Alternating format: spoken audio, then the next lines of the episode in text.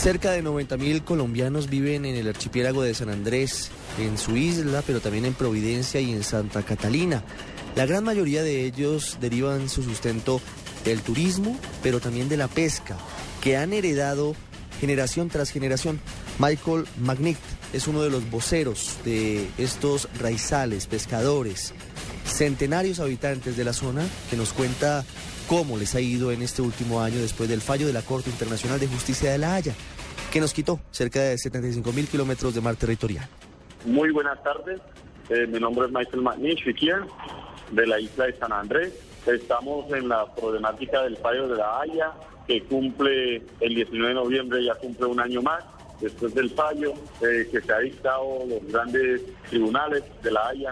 donde hasta el sol de hoy solamente hemos visto promesas, promesas y promesas sin cumplir, donde el gobierno nacional, digo, ha estado engañando al pueblo sanandresano, prometiéndole cosas, mirando cosas que nunca han cumplido. Ejemplo, el subsidio a los pescadores, donde les empezó a dar un subsidio, donde tocó rodar, tocó hacer de todo, estos pobres pescadores para poder conseguir ese dinero, donde todavía tiene deudas atrasadas con muchos y otros con unos tipos de problemas que se ha presentado, siguiendo unos requisitos que nunca fue el convenio o del acuerdo pasada, donde vemos que simplemente después del fallo la Haya vemos también San Andrés más abandonado que antes del gobierno nacional y el gobierno departamental, con cuestión de la pesca, con cuestión de nuestros mares,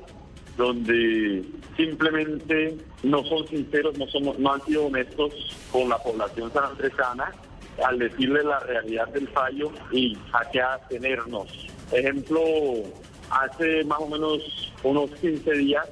pasaron unos aviones de Rusia, unos aviones de combate de Rusia por San Andrés sin autorización del gobierno colombiano, donde simplemente eso quedó en empataron y listo. Nadie dice nada, nadie hace nada, donde simplemente los sanandresanos estamos aburridos y cansados de estar escuchando las mismas promesas, las mismas cosas y después de ese fallo de la Haya no se ha visto resultado en nada. Analizando las cosas y viendo las cosas, simplemente eh, son promesas sin cumplir o promesas de nuestro presidente Santos esperando una reelección, tratando de engañar a los mismos indios porque siempre han cogido a los andresanos como unos indios. Todo el mundo los engaña, todo el mundo les promete, les dice y nunca cumplen. Entonces el gobierno Santos, así mismo como engañó a su propio amigo el presidente Uribe, ha venido engañando también a la gente de San Andrés. Y yo digo, que basta ya, basta ya, no engañemos más al pueblo o que el presidente no engañe más al pueblo de San Andrés, que le diga la verdad y que le cumpla a la gente con lo que le ha prometido.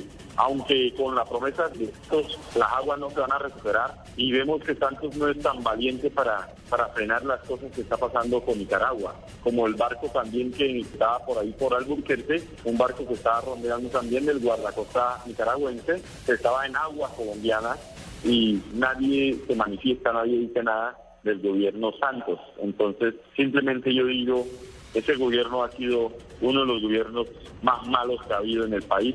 y uno de los gobiernos que más ha prometido y nunca ha cumplido. Yo creo que San Andrés se merece que la gente le cumpla, mucho más que un presidente haga notorio que San Andrés existe, que no sigan teniendo a San Andrés de lejos sino que San Andrés ya es el tiempo que San Andrés salga adelante, que los presidentes le cumplan a la isla y que le den lo que San Andrés merece, como un sitio turístico y como un sitio del Caribe que es, yo diría que es el mejor, el mejor lugar del Caribe. Eh, es una isla muy maravillosa, entonces yo creo que ya merece San Andrés vida y que dejen de estar maltratándolo y engañando a la población sanandresana. Muchas gracias.